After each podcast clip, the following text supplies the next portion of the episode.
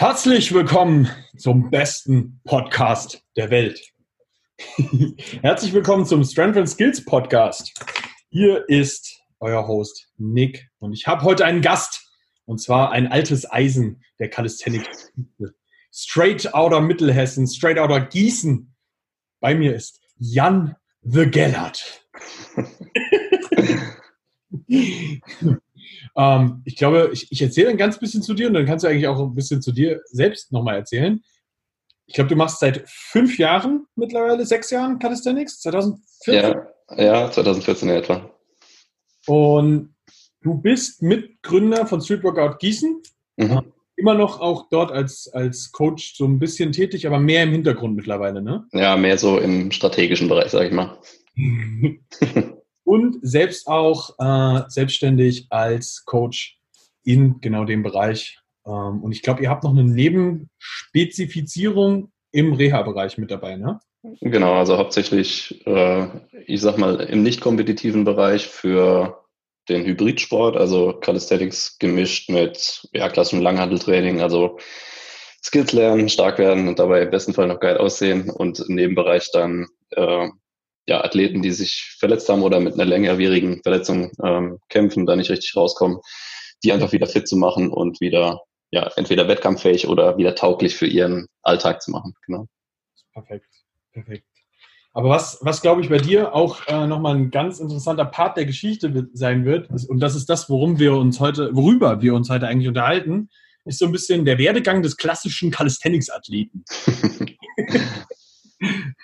Weil du auch äh, jemand bist, der quasi aus der Oldschool gekommen ist, dann deinen Weg immer weitergegangen bist, bis du dann irgendwann dort gelandet bist, dass du auch mal eine Handel in die Hand genommen hast und äh, mittlerweile auch Calisthenics mit Weights und allem drum und dran in einem Gym trainierst. Ja, genau. Und früher wäre das ja nicht denkbar gewesen. ja, auf keinen Fall. das ist ja nicht Calisthenics. das ist ein Dach über dem Kopf, das geht nicht. Genau. Ja, aber grundlegend ist es ja meistens so, dass viele Menschen, glaube ich, mit Calisthenics beginnen, weil es einfach erstmal easy umsetzbar zu Hause ist. Ja, voll. Also die meisten fangen ja tatsächlich irgendwie zu Hause an, aus den verschiedensten Gründen tatsächlich. Und also ein banaler Grund, den ich teilweise nachvollziehen kann, der aber irgendwie ein bisschen unsinnig ist, ähm, was ich schon oft gehört habe, dass manche erst fit genug werden wollen, um sich irgendwo damit sehen zu lassen. Ja, ja, Und ja ich glaube, in keinem anderen Sport habe ich das bisher so erlebt, sowohl in der Wettkampfszene als auch, ich sag mal, in Vereinen oder in irgendwelchen anderen Gruppierungen, dass du so gut aufgenommen wirst als Anfänger. Also ich habe noch äh, in keinem Sport auf den Wettkämpfen, wie du da selbst als, als blutiger Anfänger, wenn du, keine Ahnung, 50 Kilo unter den Weights von den anderen dich bewegst, wirst du trotzdem genauso gehypt wie alle anderen. Und das Deswegen zieht das Argument nicht so wirklich, aber da muss man, glaube ich, durch. ja, ich, ich glaube, dass da ganz viele Leute davor Angst haben, dass sie irgendwie böse angeguckt werden oder sonst irgendwas, wenn sie halt noch nicht mit einem, keine Ahnung, 20 Kilo Muscle up starten. So. Ja, genau. Ja. Aber ist das völlig in Ordnung, wenn du das erste Mal in deinem Leben in einen Park reinkommst und vielleicht erstmal einfach nur ganz normale äh, Body Rows machst? So. Das ist okay. Ja, ich meine, auch selbst wenn du schief angeguckt wirst, das gehört halt auch irgendwie dazu. Also keiner hatte von Anfang an eine perfekte Form. Wenn ich zurückdenke an unsere ersten Workouts, sowohl bei Calisthenics Wetzlar als auch bei Street Workout Gießen, was wir da gemacht haben, schlage ich die Hände beim Kopf zusammen heute. Und äh, Dazu muss ja, man ganz kurz die Geschichte vom Jan noch ein bisschen mit dazu erzählen. Der Jan ist auch ein Urgestein bei Calisthenics Wetzlar, das muss man wissen. Der war auch damals ganz früh schon dort mit dabei. Ähm, und Alter, was, jetzt mal ganz ehrlich, was wir früher gemacht haben, war ziemlich, ziemlich viel Bullshit. ja, voll. Also es war geil. Das will ich gar nicht sagen. Ich würde, würde mich auch niemals davon distanzieren wollen oder so. Ja. Aber wenn du das im Nachhinein betrachtest, hat das mit progressivem Training so gar nichts zu tun. Aber ich würde sagen, ein Learning, das du von durch, durch die Bank weg von allen Leuten, die damals schon mittrainiert haben, definitiv hast, die können alle hart trainieren. Das stimmt, ja, absolut. Und zwar richtig hart. Ja. Und das ist, glaube ich, was, was jeder Anfänger am Anfang lernen sollte. Ja, definitiv. Man muss halt gucken, dass das immer in einem gewissen Rahmen bleibt. Also ich habe auch viele Leute dabei mitgekriegt, die sich dann verletzt haben, was hätte nicht sein müssen.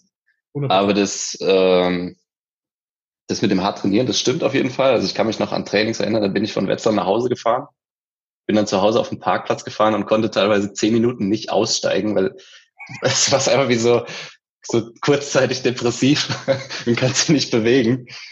Ja. Also es ist halt die einzige Gefahr, die halt dabei hart besteht, ist genau diese Verletzungs, dieses Verletzungsrisiko, das sehr, sehr hoch ist. Weil gerade im Kali-Bereich, wenn du dann anfängst, so dieses, wir grinden die allerletzten Bereiche nochmal so richtig raus und jetzt wird nochmal so richtig geballert und bis ins absolute Endversagen aller Endversagen ja, ich meine, das bringt auch die Gruppendynamik so ein bisschen mit sich. Also wenn wir dann teilweise Workouts mit 80, 100 Leuten hatten und die sich gegenseitig dann anbrüllen, die Coaches brüllen dich an, da hörst du nicht einfach auf. Ja? Also selbst wenn du gerade nicht mehr kannst, dann machst du zwei Sekunden Pause und machst wieder weiter. Das ist auf jeden Fall. es ist eine Erfahrung, die wichtig ist, dass man das macht. Ich glaube aber, um wirklich langfristig zu trainieren, nicht unbedingt das Optimum, sich immer so aus dem Leben zu schießen. Das ist richtig, ja. ähm, was ich aber auch glaube, gerade bei vielen beginnenden Leuten, was nochmal ganz viel mitnimmt, ist so dieses, zu Hause ist es auch recht gemütlich zu trainieren. Ja, voll. Also du kannst, bist halt zeitlich flexibel erstmal, bist wetterunabhängig und ja, die meisten fangen ja dann mit irgendwelchen Apps oder mit irgendwelchen YouTube-Tutorials oder sowas an. Also wenn ich mich mal an meine dunkle Vergangenheit erinnere, dann schwirren da so Wörter wie Mad Bars und Freeletics noch rum.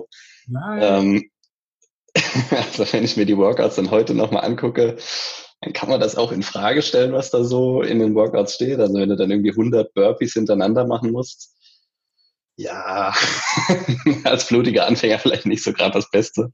Burpees an sich würde ich sowieso in Frage stellen. Aber Danke. ich glaube. Aber es ist natürlich dahingehend sehr attraktiv. Also es ist erstens kostenfrei, du bist zeitlich flexibel, du bist wetterunabhängig und dich sieht erstmal keiner. Also kannst dich nicht blamieren. ja, wobei ich die Angst vor der Blamage oft nicht so verstehe, weil ich habe es halt, wie du jetzt auch schon am Anfang äh, gesagt hast, ich habe es halt einfach nicht erlebt, dass sich jemand blamiert hat in dem Sport. Gar nicht. Es ist ja auch nur die eigene Wahrnehmung von demjenigen dann. Also die anderen sehen das ja im Regelfall dann gar nicht so. Nee, also auch nicht in Gyms oder so. Nee, also was, was da anderes noch rumläuft, das ist viel blamabler als das, was die, die das befürchten, dann tun. Ja. Und ist, vor allem ist das immer erstmal ein jeder, der da schon länger trainiert und dessen Meinung dann vielleicht auch äh, ernsthaft mal wichtig werden könnte, der versteht voll, dass jeder irgendwo mal anfängt und der, in der Regel findest du das auch großartig, wenn überhaupt jemand erstmal ins Training kommt und du ganz klar siehst, okay, der ist gerade echt ein Anfänger. Und meine Erfahrung damit ist, dass eigentlich so ziemlich alle, die länger trainieren, super gerne Anfängern helfen. Ja, absolut.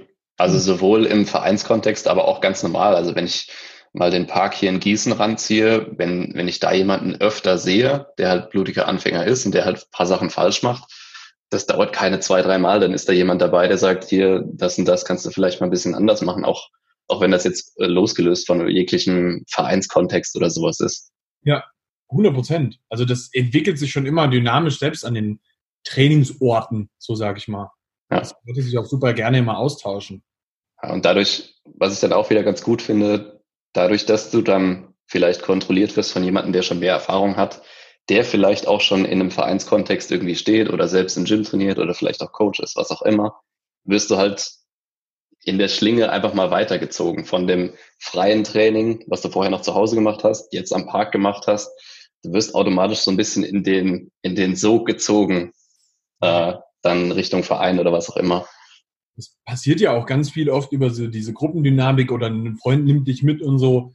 Und ähm, dann merkst du auch, dass das gerade in einem ja, in der Gruppe eben halt auch oftmals mehr Spaß macht. Ne? Mhm. Das entwickelt sich ja meistens dann später immer noch ein bisschen weiter, wenn du dich wiederum weiterentwickelst, aus dem Gruppenkontext rauskommst, in das, okay, mir ist es jetzt auch wichtig, dass ich persönlich möglichst guten Progress mache. Auch da, das ist ja jetzt nicht mehr so, nur weil du deinen persönlichen Plan hast, dass du nie wieder ein Wort mit anderen Menschen sprichst im Training. Absolut, ja. das ist, glaube ich, auch nochmal so ein, so ein äh, interessanter Aspekt, den ich voll oft von Menschen höre, dass sie die Gruppendynamik so gerne mögen. Aber die mhm. ist ja weg deswegen. Nein, absolut nicht. Also du hast ja auch so deine Trainingsbuddies oder sowas, die mit dir im Gym rumhängen oder die mit dir irgendwo draußen am Park trainieren, die sind immer bei dir irgendwie. Auch wenn du mal alleine trainierst, es muss ja nicht immer so sein und du tauschst dich ja auch automatisch irgendwie über dein Training aus. Immer. Immer. Das ist ja ein super interessanter ähm, Aspekt davon eigentlich auch. Ähm, man muss aber auch eine ganz klare Sache sagen. Ich zum Beispiel, ich meine, ich, ich vermute jetzt mal, dass dir das auch sehr ähnlich so geht. Ihr habt ja in, in Gießen auch ein ziemlich großes Gruppentraining. Mhm. Ähm, ich glaube, samstags immer. Ja. Und ähm, wir hatten das in Wetzlar ja auch. Ich habe das ja die lange Jahre da geführt. Und ich bin dann persönlich selbst irgendwann davon weg, weil es mich halt einfach supermäßig geärgert hat, wenn, also ich bin einfach ein Fan davon, dass Leute Resultate bekommen. Mhm. Und ich sehe halt zum Beispiel bei diesen Großgruppentrainings oftmals Leute, die kommen halt über ein Jahr lang dorthin und haben im Endeffekt sich eigentlich über das gesamte Jahr nicht weiterentwickelt. Ja, absolut. Also auf einer sportlichen Ebene. So, ja. Von der mentalen will ich gar nicht sprechen, weil da ist meistens eine, eine krasse Entwicklung bei den Leuten da, weil die eben diese, durch diese harten Trainings durchgehen. Ja. Aber in der körperlichen Entwicklung siehst du oftmals bei den Leuten nicht so viel Progress. Ja, das stimmt, absolut. Ich glaube, das hat auch mehrere Gründe. Also zum einen sind die sowohl das Samstagstraining als auch das Sonntagstraining oder waren zumindest typischerweise so gestaltet, dass du danach erstmal zwei Tage out of order bist. Also du kannst wahrscheinlich nicht am nächsten Tag und wahrscheinlich auch nicht am übernächsten Tag wieder trainieren gehen, weil du einfach so aus dem Leben geschossen bist. Das ist ein Grund. Also das verhindert sozusagen jegliche andere Trainingsplanung. Also du kannst nicht wirklich darauf eingehen, weil du auch nicht weißt, was kommt. Also die, die, die Trainer, die da vor Ort aktiv sind, die denken sich das jede Woche neu aus, auch wenn sich das immer irgendwie ähnelt, aber du kannst nicht immer genau sagen, wird der Beinteil jetzt besonders intensiv oder die anderen Teile. Ja. Das heißt, da ist schon mal auf jeden Fall eine Schwierigkeit. Und was noch von der, auch mal von der Planungsseite, was, was oft viele nicht sehen, äh, klar wird das Training angeleitet, klar machen sich die Trainer Gedanken darüber, dass das einigermaßen sinnvoll zusammengestellt ist.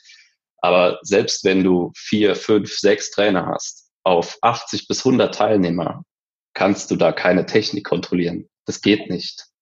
Null.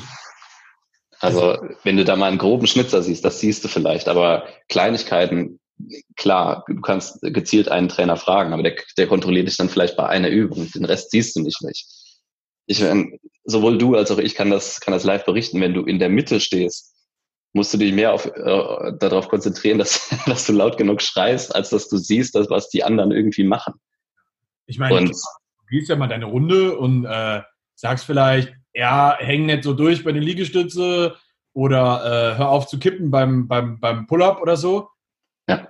Aber es sind jetzt nicht das an Techniküberprüfung, was eine echte Techniküberprüfung ist. Das sind Welten dazwischen. Ja, auf jeden Fall. Und das, das bringt gleich einen anderen Punkt noch mit sich. Du kannst auch in diesen Trainings keine hochtechnisch, äh, wie sagen wir denn, also hochtechnisch anspruchsvollen Übungen wirklich coachen. Also dafür brauchst du einfach jemand, der eins zu eins drauf guckt. Und du hast auch oft gar nicht die Möglichkeiten, das zu machen. Also wenn du 80 Leute unterbringen musst, dann hast du erstens, du musst den Platz irgendwie sinnvoll nutzen, der dir zur Verfügung steht. Mhm. Und typischerweise hast du dann für die 80 Leute auch nicht äh, entweder gar kein Equipment, was der schlimmste Fall wäre, oder halt nur so wenig Equipment, dass es auf keinen Fall jedem zur gleichen Zeit zur Verfügung steht definitiv. Ich meine, das, das bessert sich mit der Zeit, wenn du, ähm, so, so war es ja sowohl in Gießen wie auch in Wetzlar, ähm, dass sich daraus ja dieses Vereinstraining entwickelt hat, wo dann schon ein bisschen mehr auf die Leute eingegangen werden konnte und definitiv mehr Zeit war für Technik. Aber auch dort immer noch bei weitem nicht das, was, was, was dann halt in einer wirklichen 1 zu 1 äh, Betreuungssituation halt überhaupt sichergestellt werden kann. Nee, absolut nicht. Also du kannst vielleicht in Vereinen kannst du ein bisschen mehr eingehen auf verschiedene Leistungsstände von den Leuten. Erstens, weil du deutlich weniger Leute bist, also kannst du nochmal die Hälfte irgendwie abziehen. Ähm, während du vielleicht beim Samstags oder Sonntag, also bei den großen Gruppentrainings, kannst du vielleicht Fortgeschrittene und Anfänger unterscheiden. Und in den Vereinen kannst du dann, keine Ahnung, das nochmal verdoppeln, verdreifachen von den Leistungsstufen her. Aber auch da, du bist immer noch in einem Vereinskontext, der irgendwo zwischen 10 und 40 Euro pro Monat unterwegs bist. Davon musst du erstens deine Trainer irgendwie vergüten, musst das Equipment anschaffen und du hast immer noch die Situation, dass du höchstwahrscheinlich in entweder in einer privat organisierten Halle rumspringst oder in einer Schultourenhalle, wie es hier in Gießen zum Beispiel ist, wo du räumlich wieder limitiert bist. Und in der Schultourenhalle kannst du auch bei 40 Leuten nicht mehr so viel machen. Also du bist nicht mehr so frei in, in der räumlichen Verteilung. Und auch da musst du gucken, wie verteilst du dein Equipment, dass alle gleichzeitig trainieren können? Wie verteilst du die Zeit, dass alle in anderthalb Stunden bis zwei Stunden durch sind? Das ist ultra viel Planungsaufwand, der oft gar nicht so gesehen wird. Ja. Also du musst das oftmals auch äh, zeitlich wiederum timen, weil es dann vielleicht bestimmte, ich erinnere mich zum Beispiel dran, in Wetzlar kannst du Reifen ziehen. Mhm. Das gibt's, aber das, da kann immer nur eine Person dran. Ja. So, und wenn du das dann mit einbaust, kannst du das halt nur eine, da gab es dann zum Beispiel so Leistungsgruppen äh, äh, quasi so, das von, von sehr beginnend zu den fortgeschritteneren Leuten halt immer weiter aufstieg. So, ich glaube, das habt ihr auch so gemacht. Ja, genau. genau. Und ähm, da kannst du halt dann nur eine Gruppe an dem einen Tag das so machen lassen, weil das funktioniert sonst nicht mehr. Und das ja. muss man halt auch wiederum äh, voll durchgeplant haben. Und wenn da einmal was schief geht, dann geht das Training halt einfach mal gnadenlos eine halbe Stunde länger, weil die Leute ihr Training sonst nicht durchgezogen bekommen. Ja, ich meine, das ging bei euch noch, weil die Halle gehört ja zu einem großen Teil euch oder äh, ihr habt die zu einem großen Teil benutzt. Wir sind in Schulhallen, das heißt, bei uns kommt danach typischerweise irgendeine Volleyballgruppe oder sowas und die wollen dann trainieren, ja, also die, dann musst du raus.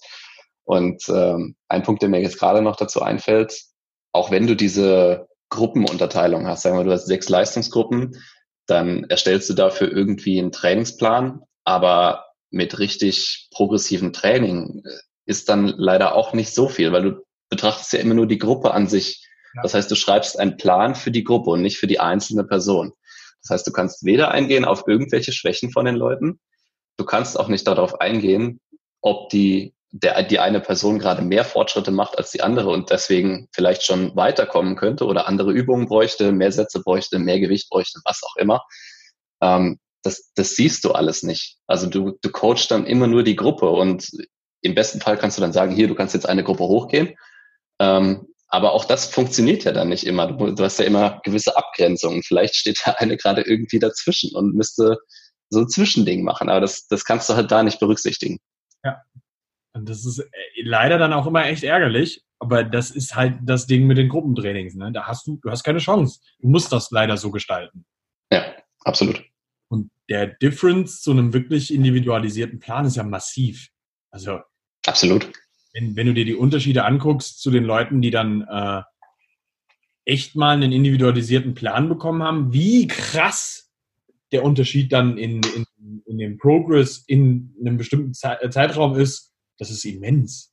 Ja, also ich habe das mal irgendwann spaßeshalber so ansatzweise verglichen, auch wenn man das nicht wirklich machen kann, aber das sind Faktor fünf bis zehn irgendwie, was du schneller bist an Progress.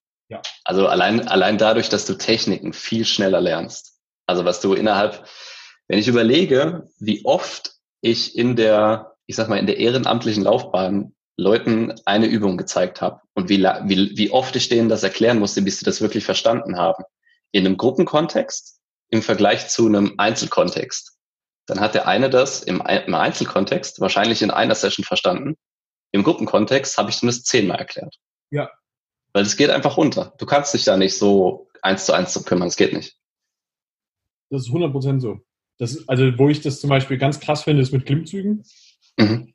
Wo du die technisch den Leuten mal erklärst und denen mal genau erklärt hast, wo das Schulterblatt wann wo stehen sollte, ist es immens zu sehen, dass du das vor der Gruppe ungefähr 300 Mal erklärt hast.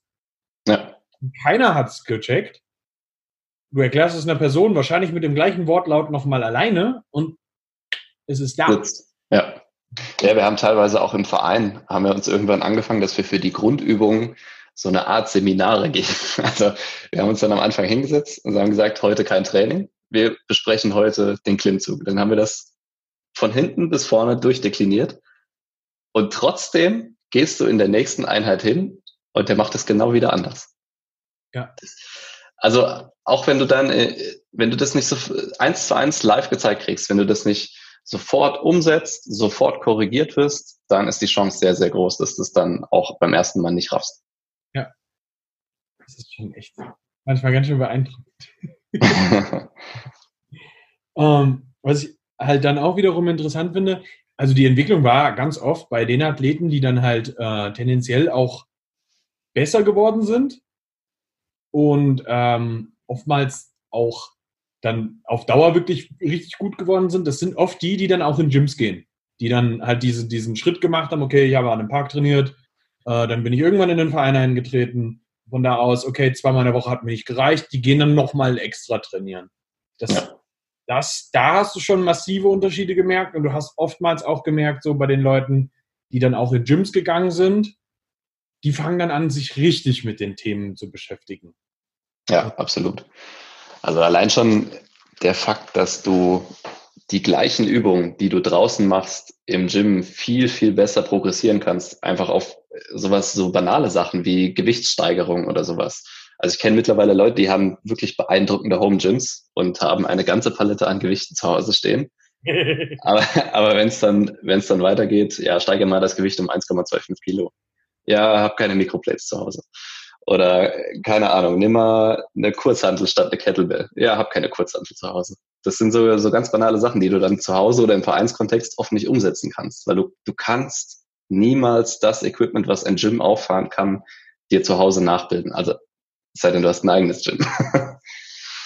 das stimmt, das stimmt. Also ich meine, ich habe zum Beispiel auch ein paar Leute ähm, bei uns im, im, im Coaching drin, die haben sich tatsächlich solche Gyms dann auch zu Hause hingebaut und die viele kleine Details kriegen die dann auch noch auf die Reihe. So, klar, eine, eine Kurzhantel kriegen die Leute hin, äh, kleine Gewichtsscheiben kriegen die Leute hin, aber wenn es dann um so Sachen geht, wo du dann halt vielleicht nochmal spezielle Sachen brauchst, lass es mal eine Leg Extension sein.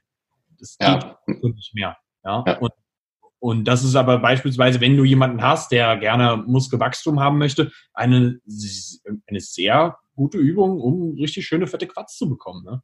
Klar kann man Ja, absolut. Auch, ja, auch was das Thema Isolationsübungen beziehungsweise isolierte Schwächen auch angeht. Also wenn du einseitig irgendwie eine Schwäche hast, die kannst du im Gym viel, viel besser auftrainieren. Ähm, und auch wenn es um das Thema Maschinen geht, da bist du ja zu Hause fast raus. Also du kannst dir zu Hause keine, keine Leg Extension hinstellen, du kannst dir da keinen Latzug, äh, Latzug vielleicht geht vielleicht noch, aber irgendwie eine Chest Press oder so einseitig, das, das funktioniert nicht. Oder eine Hackenschmidt, das wäre Wahnsinn. auch wenn es sehr geil wäre. Ich würde es feiern. Ja. ja, also das sind oftmals so Sachen. Wobei man auch sagen muss, im äh, Gym, es gibt manchmal schon sehr komische Sachen, die in Gyms äh, passieren. Also im Sinne von, was für Regeln es dann da auch da gibt. Ja, ich meine, wir alle kennen das. Sie dürfen hier kein Chalk benutzen, auch kein flüssiges. Genau. Und wenn so. doch, dann müssen sie es selbst wieder abwischen, obwohl wir Putzpersonal haben. so. Ja. Also man begegnet halt im Gym, glaube ich, anderen Schwierigkeiten. Also das hatten wir eben noch, das ist mir eben noch dazu eingefallen.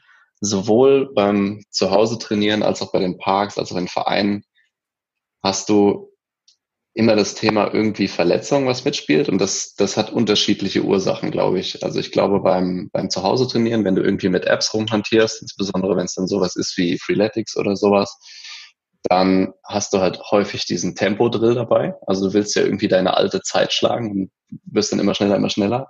Ja. Dadurch bist du dann irgendwie verletzungsanfälliger. In Parks beziehungsweise auch im Vereinskontext hast du immer irgendwelche Leute dabei, die am Ende des Trainings sagen, oh, lass doch nochmal Challenge XY machen und ja. da machen wir jetzt 400 äh, Pull-ups am Ende oder so und wer schneller ist, hat gewonnen. Also wenn ich die Verletzung mal abziehen würde im, im Vereinskontext jetzt, dann wäre da ganz schön wenig passiert. Also wenn alle das gemacht hätten, was auf dem Plan gestanden hätte. Aber das ist halt das Thema. Ja, und wenn, wenn du dann ins Gym übergehst, passiert sowas, glaube ich, weniger, weil Leute, die im Gym trainieren oder Leute, die auch mit dir dann im Gym trainieren, haben, glaube ich, weniger so Anwandlungen, dass sie dann am Ende nochmal irgendwie eine komische Challenge machen wollen.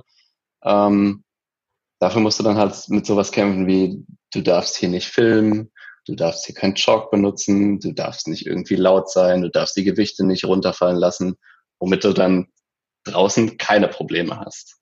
Das stimmt. Das stimmt. Oder in einem coolen Gym. Ja, ja, klar. Ja. Das ist halt. Aber ja, auch diese Erfahrung hat man dann schon mal gemacht. Ich glaube, sehr viele Leute. Interessanterweise, ich habe sogar einen Athleten, der hat beantragen müssen in seinem Gym schriftlich, dass er filmen darf. Ja. Da, also das, das fand ich super interessant. Und es war eine Kette. Okay.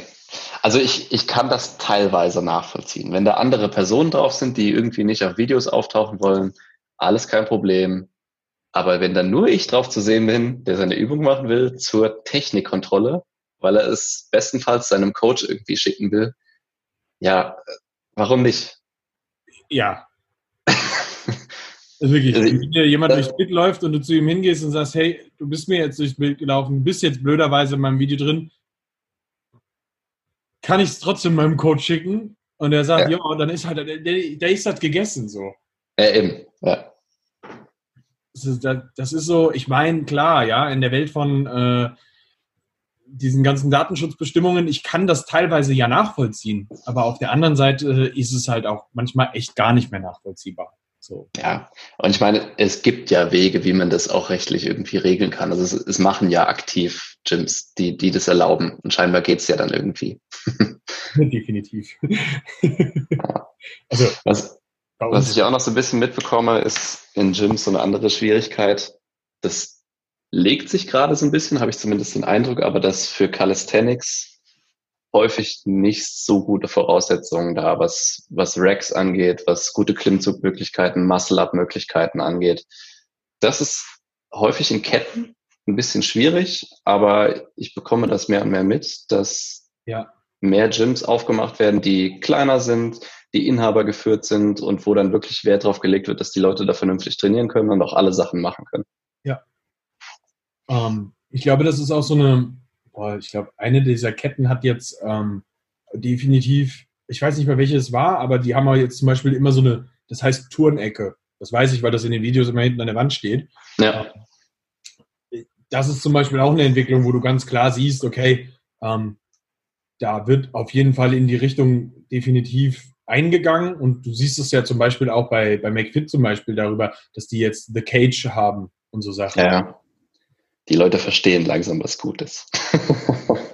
ich meine, ganz klar, so equipmenttechnisch kann in den meisten Gyms, was die Qualität dieser Sachen angeht, definitiv noch ein bisschen aufgerüstet werden. Also eine griffige Klimmzugstange sollte jetzt echt nicht so ein Hexenwerk sein.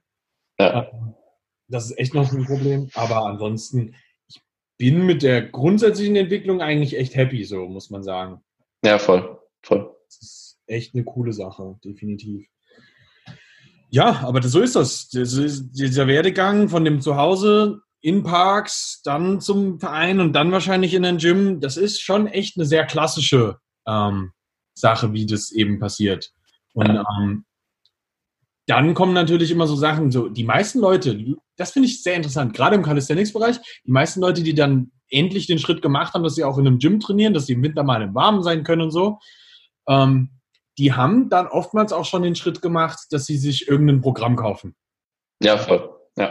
Also irgendwas Niederschwelliges, wo du dir, keine Ahnung, da ist dann ein Trainingsplan drin, da sind Technikvideos drin und sowas. Das haben sie meistens, also teilweise schon vorher gemacht, weil es halt auch oft auf Parks und No Equipment und so ausgelegt ist. Aber spätestens, wenn sie dann irgendwie in einem Gym rumhandeln, dann beschäftigst du dich zwangsläufig irgendwann mit Trainingsplanung und auch mit Techniktraining und so weiter. Wie das dann aussieht, ist ein bisschen individuell, aber die meisten fallen dann auf so Programme zurück auf jeden Fall.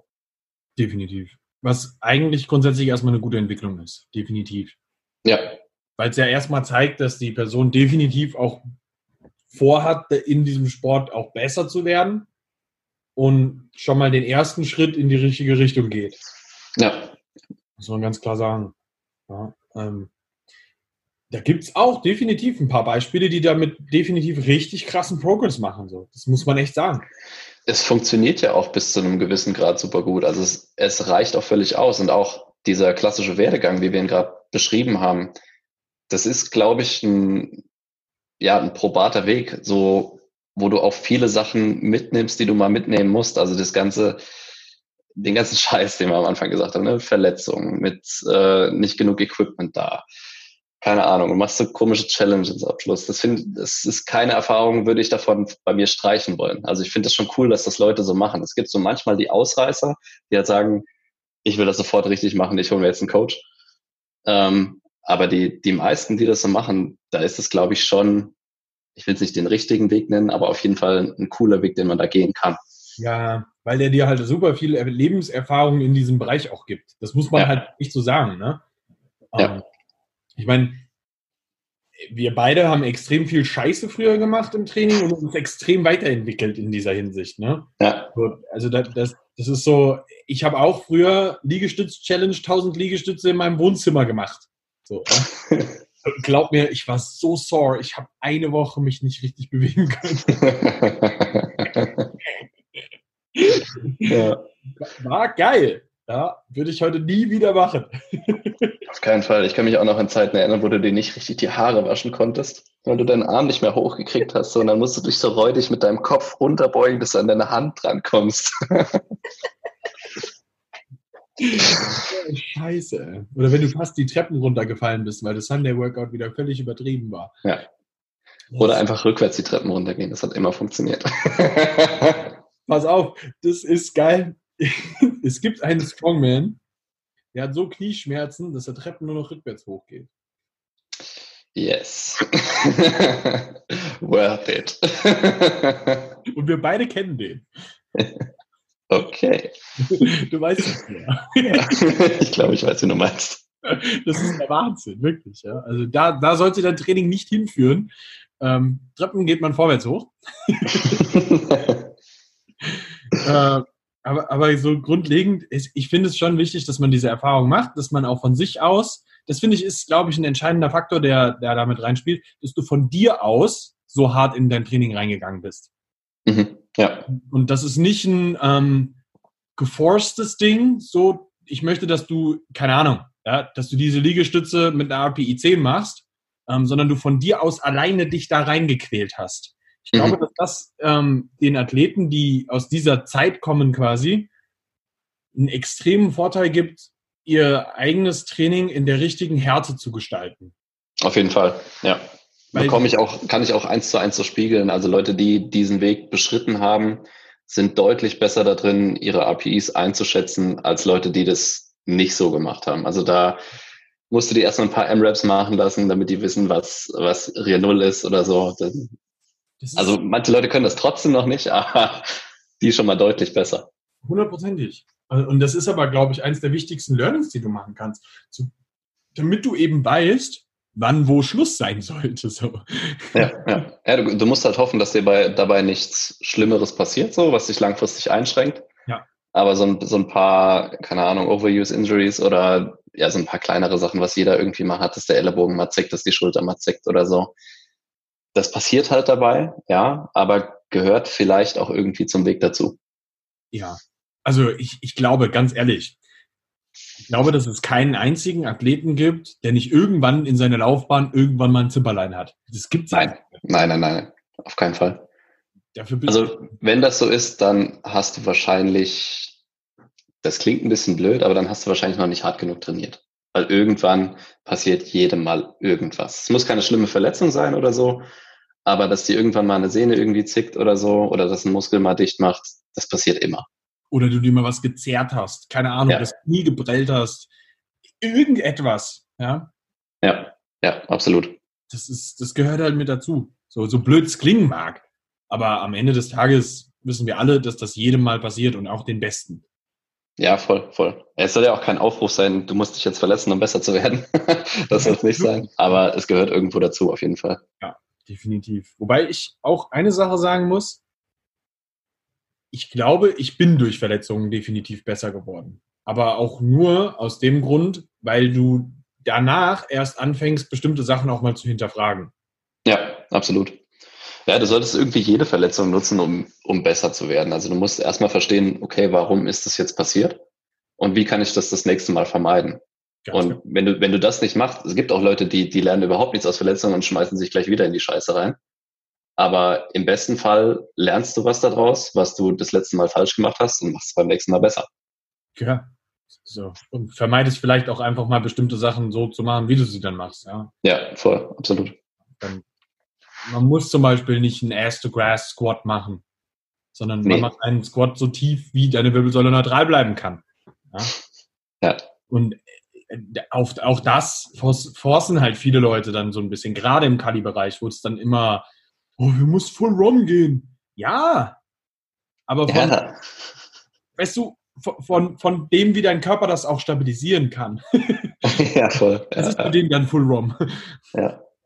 ja, ich glaube, viele finden das auch geil, also dass sie dann so als, als hardworking dargestellt sind oder sich selbst so fühlen, ähm, dass sie immer voll ROM und alles immer perfekt und so und alles immer bis zum letzten.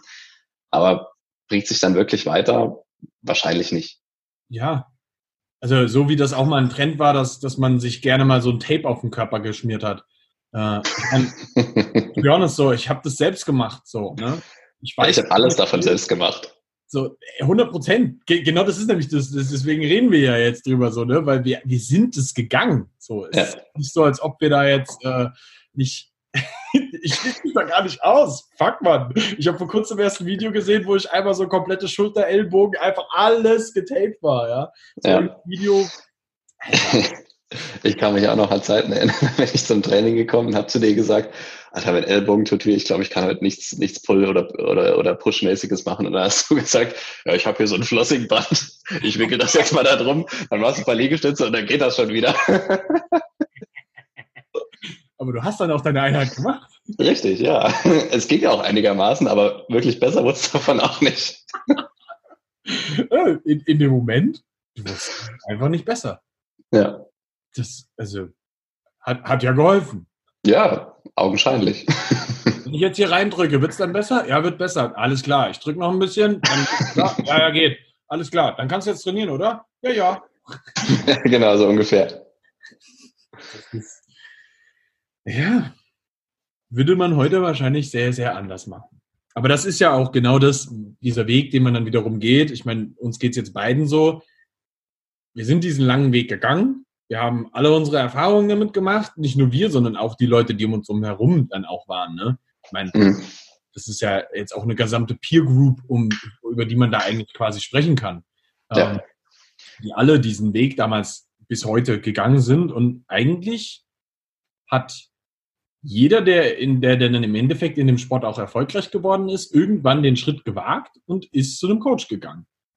Ja, absolut. Das ist echt eine interessante Entwicklung, dass das wirklich allen so passiert ist im Endeffekt. Und äh, das finde ich wiederum ist auch eine durchaus positive Entwicklung, was nicht nur daran liegt, dass ich selber mittlerweile coache, sondern einfach, weil ich halt sehe, dass es auch einiges an Fehlern gibt, was man nicht machen muss. Ja, ja. Ich glaube, das, das versteht man auch tatsächlich erst, wenn man den Weg selbst gegangen ist. Also auch jetzt von unserer Seite aus als Coach aus. Ich wäre nie so weit, wenn ich den Schritt nicht selbst gemacht hätte, mich coachen zu lassen. Und das hat nochmal ja. sau viel verändert. Also selbst als Coach, ganz ehrlich, du weißt was, du weißt wie, äh, wie du dein Training planen müsstest, um weiter Fortschritte zu machen. Du weißt auch, wie du deine Ernährung aufstellen würdest, aber du würdest es selbst niemals so machen, wie wenn es jemand anderes für dich tut.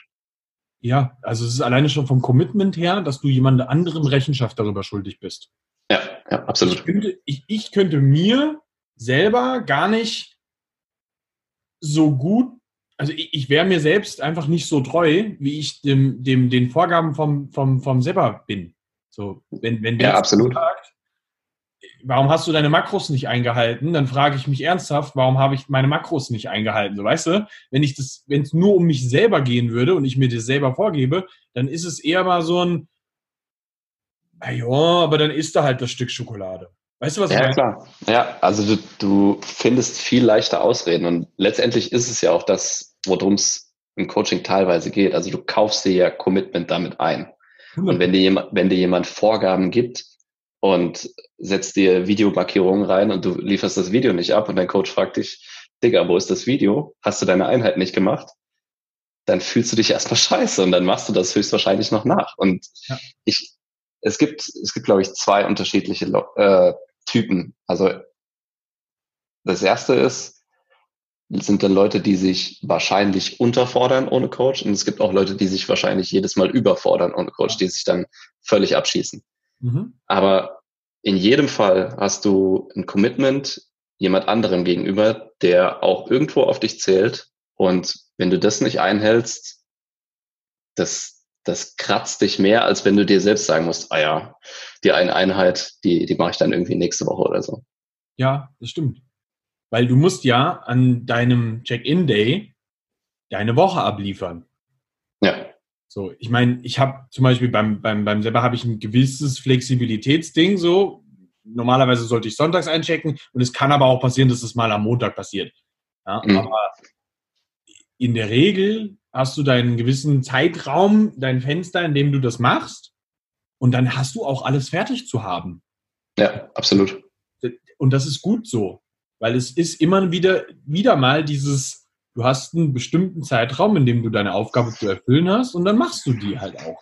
Ja, du hast eine Verbindlichkeit, die du dir einfach damit einkaufst und das schlägt sich ja nicht nur darin nieder, dass du deine Sachen machst, sondern auch wie du sie machst letztendlich. Also wenn, wenn ein Coach ein Video von dir fordert, dann strengst du dich automatisch mehr an. Ja, natürlich. also erstens, wenn du dich selbst filmst, strengst du dich mehr an, weil du dich danach kontrollieren kannst. Und wenn du das Video dann noch jemand anderen zur Verfügung stellen musst, der dich dann kontrolliert darauf, dann wirst du dich noch mal mehr anstrengen. Das ist ganz natürlich. Ja, das ist, also das ist alleine von der psychologischen Seite her, was das angeht, einfach super wertvoll schon. Also ich bin immer eigentlich immer mega froh, dass ich meine Videos einschicken kann und dann auch ein Feedback darauf bekomme, egal wie sehr mir das manchmal auch an meinem Ego kratzen mag.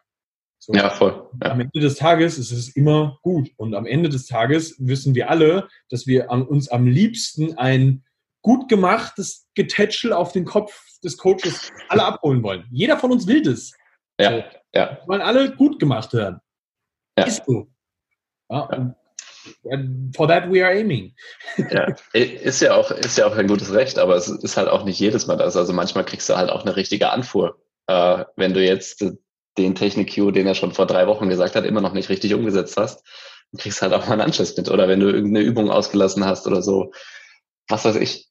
Und dann, das fällt dir viel schwerer, das vor dir zu rechtfertigen, als wenn du jetzt auf dich allein gestellt wärst. Ja, ja, ja, ja. Wenn, wenn du das selber für dich nicht umgesetzt bekommst und nur dir selber die Rechenschaft darüber äh, schuldig bist, dann ist das halt okay, dass du die letzte Rap von deinem Pull-Up ein bisschen gekippt hast. Ja. Für den Coach ist es nicht okay. Und dann gibst du dir Mühe und machst das halt auch mal nicht. Und das ist Richtig. aber dann, um mal auch wieder den, den Return für dich selber dabei rauszubekommen, ist ja natürlich auch, dass wenn du das nämlich dann auch regelmäßig so umsetzt, in meinem Falle beispielsweise mit Wettkampfathleten so, die haben dann auch keine Ausfälle in äh, Competitions, dass die da anfangen, irgendwie mal eine Rap zu kippen oder so. Weil ja, klar. Die, die sind 100% auf diese eine Sache eingedrillt. So. Das machen mhm. die halt perfekt. Das ist ein guter Spielzug. So, ne? Und das macht super viel aus.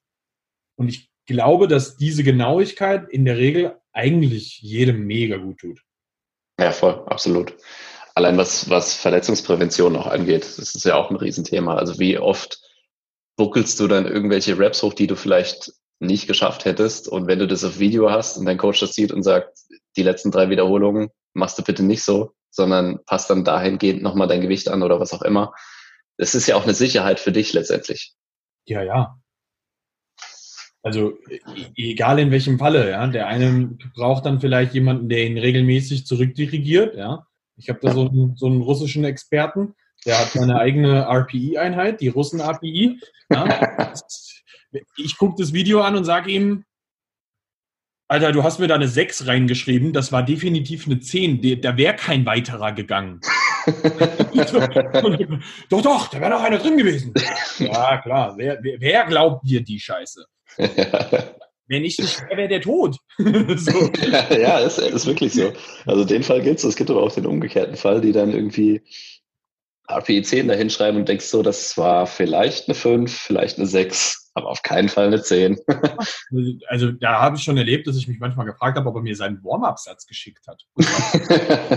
Ersten, so weißt du. Es ist äh, manchmal schon ganz schön beeindruckend, wie sehr Menschen underperformen, wenn die nicht auf eine gewisse Art und Weise gefordert werden. Ja, absolut. Echt immens. So. Aber da liegt dann auch wiederum der Progress. Ne? Wobei diese Progress-Sache ist ja auch wieder sowas. Es ist immer auch eine Frage von, wie hart erarbeitest du dir das selber auch? Ja, es mhm. ist nicht so gegeben, dass du gehst in den Coaching rein und du hast definitiv Progress. Nein, absolut nicht. Das ist immer auch eine Frage von, machst du deine Scheiße auch ordentlich? Ja. Und das, das, den, den Hut muss ich mir selber auch anziehen. Ja, ich ja. habe Trainingseinheiten oder Wochen auch schon gehabt, wo ich einfach mit dem Kopf nicht hundertprozentig da drin war. Und dann lief das auch nicht so geil. Ja, absolut. Also das kann ich gerade eins zu eins spiegeln, weil ich bin in, in einer selben Situation. Also ich bin gerade äh, zeittechnisch sehr, sehr limitiert, nenne ich es mal charmant ausgedrückt. Und ähm, ich habe jetzt teilweise Wochen, wo ich tatsächlich nur zwei Einheiten geschafft habe. Also ich, ich konnte sie literally nicht unterbringen. Und logisch stagnierst du dann. Also auch, auch wenn du dann irgendwie einen Coach hast, der kann auch nur so viel raushauen, wie du ihm, ihm dann letztendlich gibst. Und wenn du dann nur zwei Einheiten schaffst von vier, dann ist klar, dass das nicht funktioniert auf einer oder anderen Stelle. Und auch wenn du dann äh, so zeitlich limitiert bist, dann das bringt ja noch andere Sachen mit sich. Du trainierst dann nicht ordentlich, du willst irgendwie deine Sätze durchballern, hältst Pausenzeiten nicht ein, konzentrierst dich nicht auf Technik und so weiter.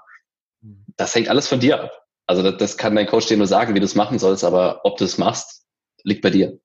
Ja, definitiv. Ja, aber das ist auch wieder sowas, genau da musst du ja dann auch wiederum ein bisschen diese, diese Spanne ziehen. Das ist ja nicht das vorgegebene Programm sondern in der Regel ist ja, okay, jetzt gerade hast du wahrscheinlich eine Ausnahmesituation, aber ähm, in der Regel ist es ja so, dass diese, die, wenn du in einem Coaching drin bist, ist es ja super individualisiert. Das ist ja, ja voll. voll. auf deine ähm, Möglichkeiten, aber auch auf deine benötigten Sachen ähm, komplett abgestimmt. So, ja. Das heißt, wenn du äh, jemand bist, der, keine Ahnung, du kannst viermal in der Woche für eineinhalb Stunden trainieren, dann ist dein Trainingsplan auch genau so darauf ausgelegt. So.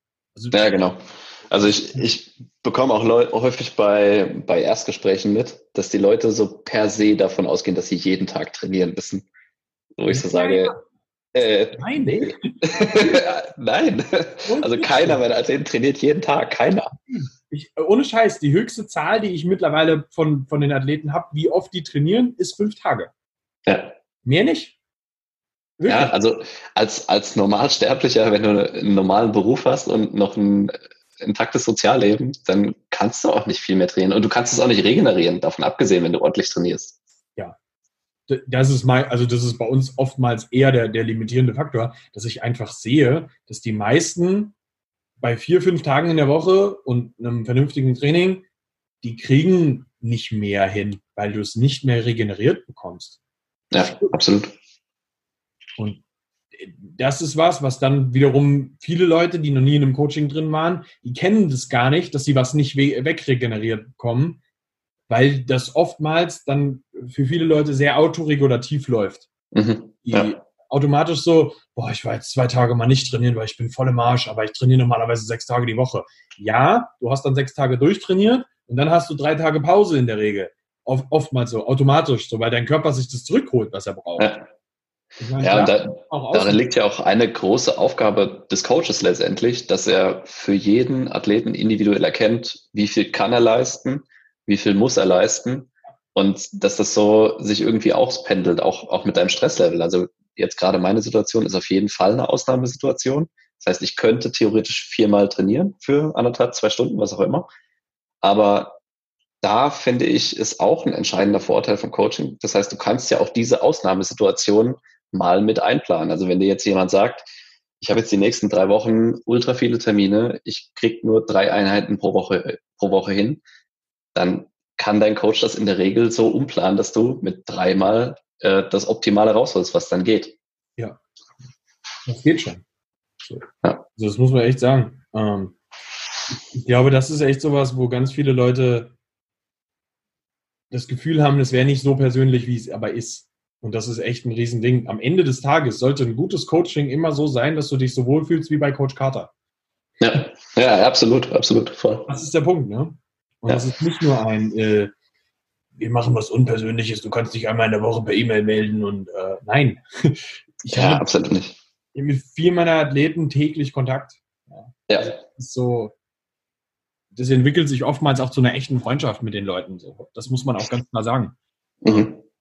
Und nur dann hast du auch genau dieses Coach-Coachy-Verhältnis, das so wichtig ist, was extrem viel Vertrauen bringt, was halt ähm, in meiner Situation oftmals in, in gerade in Wettkampfsituationen echt ein Key-Factor ist, dass wenn ich hingehe und sage, du kannst dieses Gewicht bewegen im Drittversuch, dass er das auch, auch von sich aus, der glaubt dann an sich. Ja. Weil er mir so vertraut. Und das ist sau wichtig. Ja.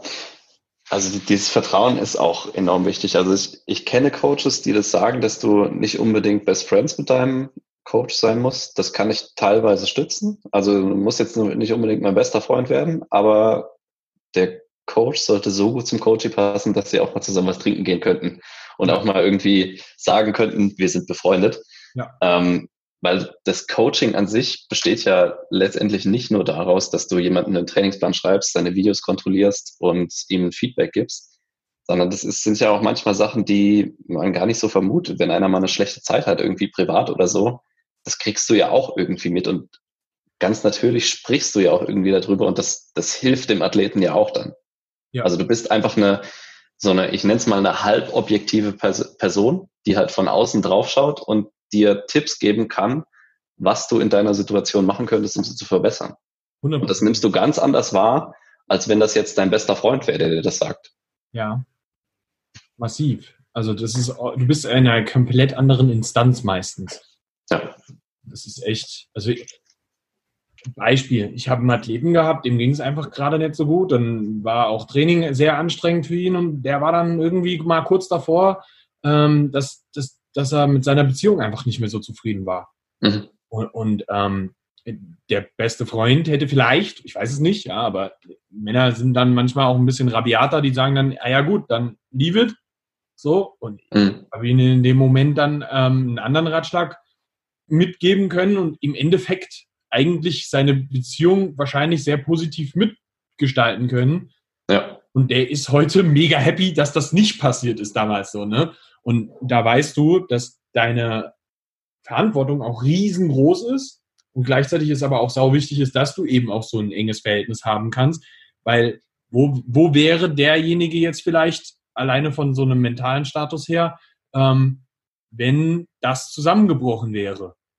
Ja, absolut. Da habe ich, da hab ich neulich mal mit, mit Seba auch drüber gesprochen. Er meinte, ich weiß nicht, wo er es her hat, aber es, äh, im Coaching gibt es irgendwie drei Kompartimente, die man da so berücksichtigen kann. Das eine ist Leadership, Responsibility und Friendship, waren die drei, glaube ich. Ja. Ähm, also du bist irgendwo verantwortlich für deinen Athleten, sowohl was, der, was den sportlichen Fortschritt angeht, aber auch für solche Sachen, die du gerade beschrieben hast. Das ist auf jeden Fall.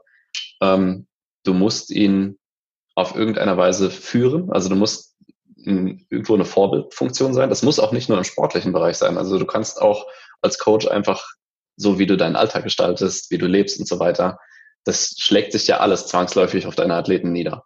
Und wenn das nicht passt, dann wirst du dir höchstwahrscheinlich auch nicht den Coach aussuchen, ähm, den du da gerade gewählt hast.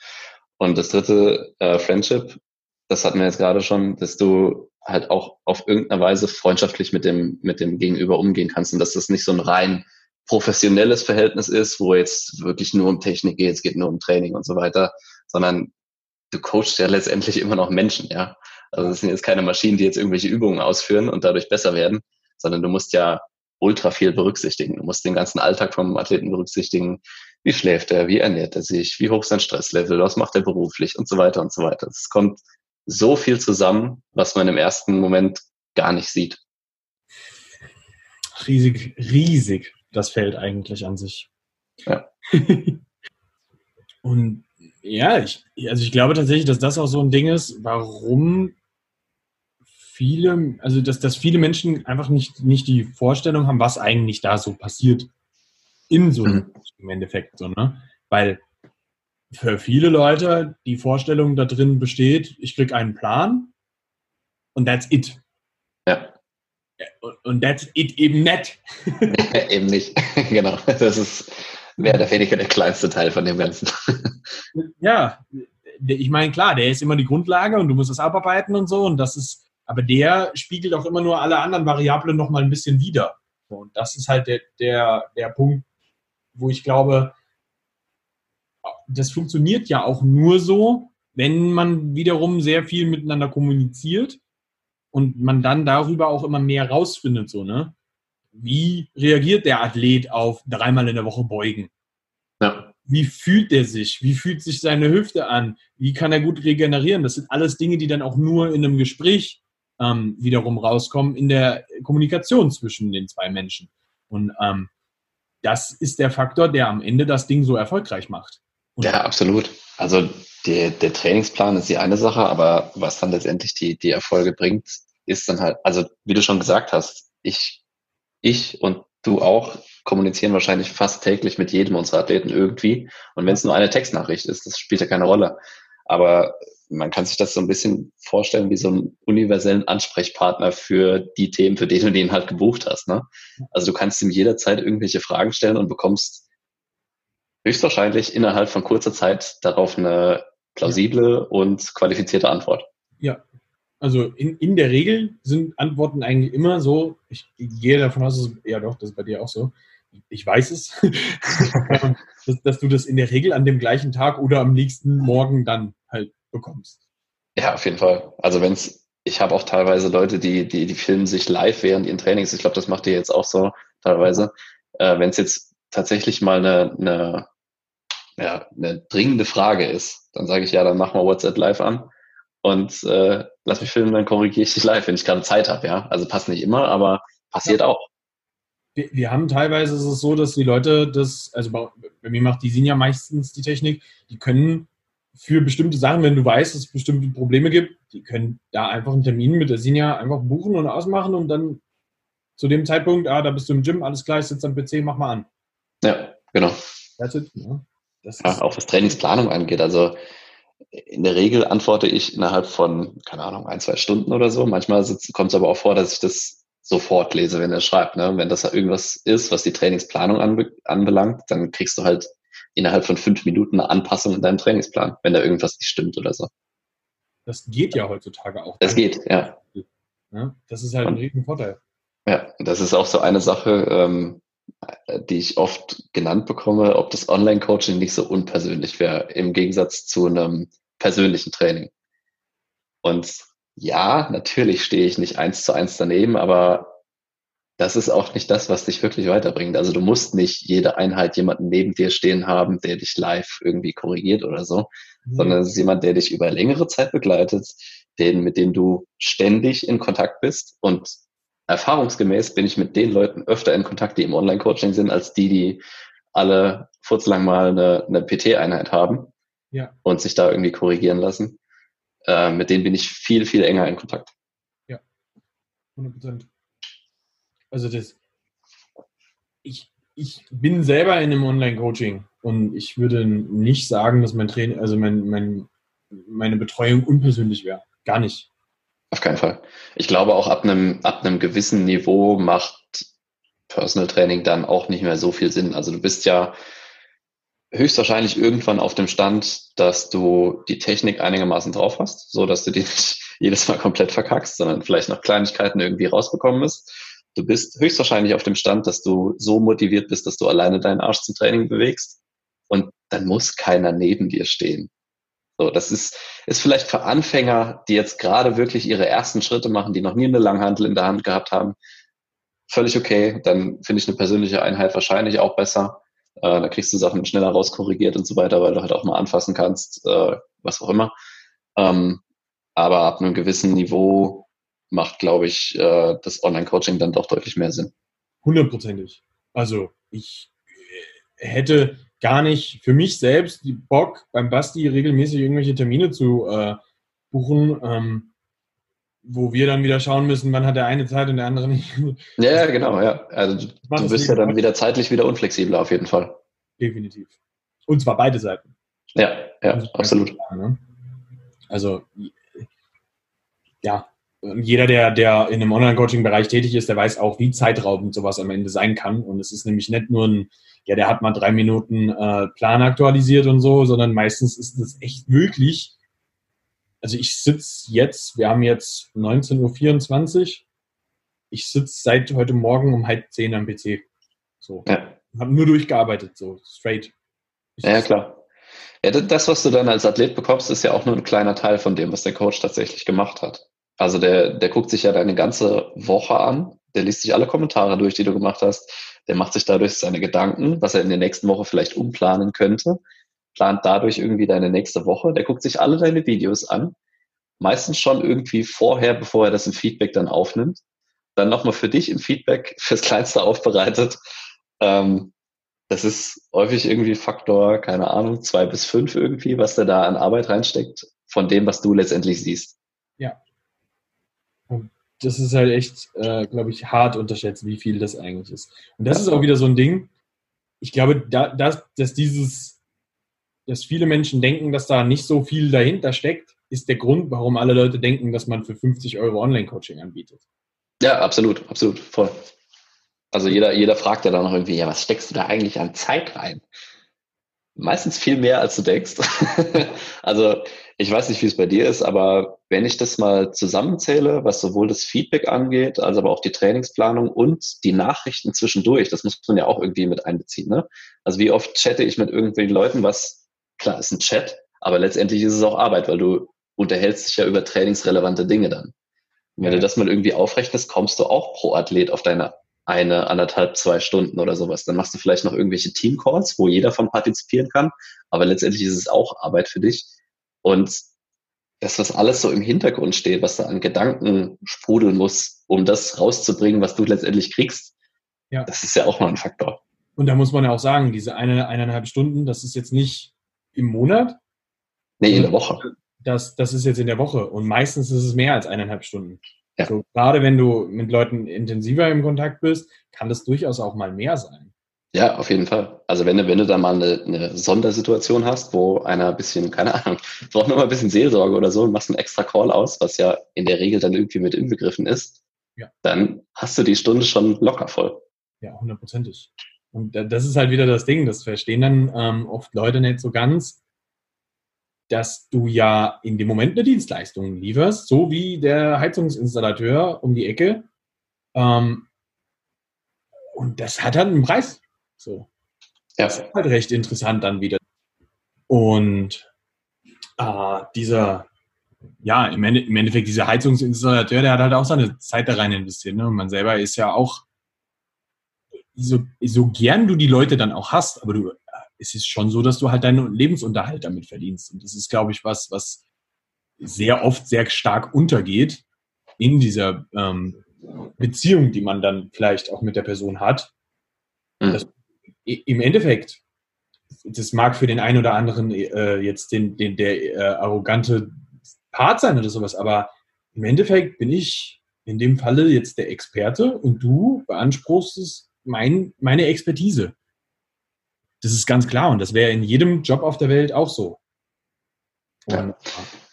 ja. ich glaube, eine Sache, die man dabei auch nicht vergessen darf, ähm, keine Ahnung, wir machen mal was Banales. Also jemand korrigiert deinen Klimmzug. Und in der Regel, wenn du das schon oft gemacht hast und gut darin bist, kannst du das innerhalb von kurzer Zeit machen. So, und dann sieht der Gegenüber vielleicht, ja, der hat ja jetzt nur 20 Minuten Arbeit gehabt damit. Aber was du ja irgendwo auch berücksichtigen musst, ist, welches, du, welches Ergebnis du dafür erhältst. Also wie viel Zeit hat denn dein Gegenüber gerade aufgewandt oder in der Vergangenheit aufgewandt, um sich diesen, dieses Wissen anzueignen, um das in 20 Minuten korrigieren zu können. Wie viel Zeit hat er investiert? Wie viel Fehler hat er selbst gemacht? Wie viel Geld hat er vielleicht auch investiert? Ähm, das musst du ja alles irgendwo mit reinberechnen. Hundertprozentig. Ja, also ganz ehrlich, in den meisten Competitions, in denen ich unterwegs bin, sehe ich andere Athleten und es ist im Kali-Bereich oft noch so, dass du Leute hast, die in die, in die Competitions reingehen, keine Coaches haben. Die treffen oftmals sehr beschissene Entscheidungen, was ihre Versuchswahl und so ausgeht, äh, angeht. Und in den allermeisten Fällen fängt es schon beim Opener an, dass ich daneben stehe, das angucke und weiß, wann sie wo failen werden. Ja, ja. Du siehst das und sie sehen das nicht. Und das ist ein Riesenunterschied. Ja, absolut. Und dafür, dafür zahlst du ja letztendlich. Und auch wenn man es mal von der rein rationalen Kostenebene betrachtet, das, was du letztendlich als Athlet zahlst, ist ja nicht das, was beim Coach dann auch hängen bleibt. Also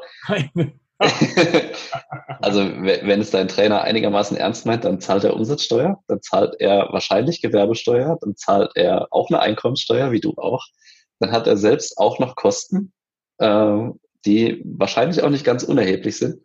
Also wenn, wenn ich mal meine Coaching-Kosten so in den letzten Jahren zusammenfasse, dann kommt auf jeden Fall was Fünfstelliges raus pro Jahr. Ähm, das muss auch irgendwo dann herkommen, ja. Also und deswegen sind auch Preise, äh, die wahrscheinlich irgendwo zwischen 100 und 200 Euro liegen pro Stunde, gar nicht so unrealistisch und auch nicht so unüblich. Und die muss ein Coach auch tatsächlich oder ein Selbstständiger tatsächlich nehmen, um einigermaßen davon leben zu können. Hundertprozentig. Also das, das ist ja der Punkt. Wenn du ernsthaft selbstständig bist, ist es ja so, dass du, du kannst eigentlich jetzt mal Pi mal Daumen davon ausgehen, dass du die Hälfte von dem Preis eigentlich an Steuern schon wieder abgibst. Ja. Und dann hast du erst das, was derjenige äh, dann ernsthaft daran verdient. Und das ist in jedem Job so. Ja, ob das jetzt der äh, Automechatroniker ähm, ist oder ähm, der Taxifahrer oder egal wer, jeder, der eine Dienstleistung erbringt, muss das machen. So. Und ich glaube, dass das gerade im Sportbereich oftmals echt krass so angesehen wird, als wäre das nicht so eine krasse Leistung, die du der Person bringst. Aber im Endeffekt, das, was, was, was ich dir in dem Moment an die Hand geben kann, ist etwas, das eigentlich sowas von hundertmal wertvoller ist, als irgendwie dein Auto zu reparieren zu bekommen weil in dem Moment du eigentlich derjenige bist, der jemanden in seiner körperlichen Leistungsfähigkeit optimiert. Und das bedeutet oftmals einen riesen, riesen Faktor in deiner Gesundheit. Ja, absolut. Und es ist ja auch nicht nur das. Also wie oft bekomme ich von Leuten mit, die dann seit dem Coaching viel, viel selbstbewusster sind, die dadurch neue Jobs gekriegt haben oder was auch immer. Ich habe schon die verrücktesten Stories irgendwie gehört, die dann von ihrem Chef gesagt bekommen, äh, du, du, trittst ganz anders auf, du verhältst dich völlig anders, du bist viel selbstbewusster, du bist viel charismatischer oder sowas. Das sind ja alles Randfaktoren, die du irgendwo auch mit beeinflusst. Ja, ja. Zwangsläufig. Das ist de facto so. Also im, im Endeffekt ist es fast immer so, dass die Leute, das ist jetzt ganz platt gesagt, die Leute, die in dem Coaching bei uns zum Beispiel sind, die haben dickere Eier als andere. Mhm. So blöd es klingt, aber das ist so, weil die sich selbst ihrer selbst sicher sind. Ja, voll. Was können. Und das ist ja. echt das, was dich im Leben so massiv nach vorne katapultiert. Das, das kriegst du so nicht anders. Das ist ja. schon sehr, sehr geil. Und das ja, und es entsteht ja auch, auch im Coaching entsteht ja irgendwo eine, eine Gruppendynamik. Ähm, weil ich glaube, bei dir ist es auch so, dass alle, alle Athleten, die bei dir sind, auch irgendwie in einer Gruppe organisiert sind, sei es WhatsApp oder was auch immer. Ja. Oder dass ihr euch regelmäßig in irgendwelchen Calls trefft oder so auch da hast du ja irgendwie ein Zusammengehörigkeitsgefühl. Und bei euch, die dann auf Wettkämpfen unterwegs ist, ist das ja nochmal ein ganz anderes äh, Rudel, was da entsteht, nenne ich jetzt einfach mal. Also wenn man euch auf Competition zieht, ihr steht alle zusammen, ihr habt alle die gleichen Shirts an, allein dieses Gefühl, das ist ja schon massiv viel wert. ja, das ist definitiv so. Also hundertprozentig. Ich meine, klar, jeder hat immer so gerne dieses Zugehörigkeitsgefühl im Leben. Ja, das ist ganz klar. So funktioniert selbst politische Hetze.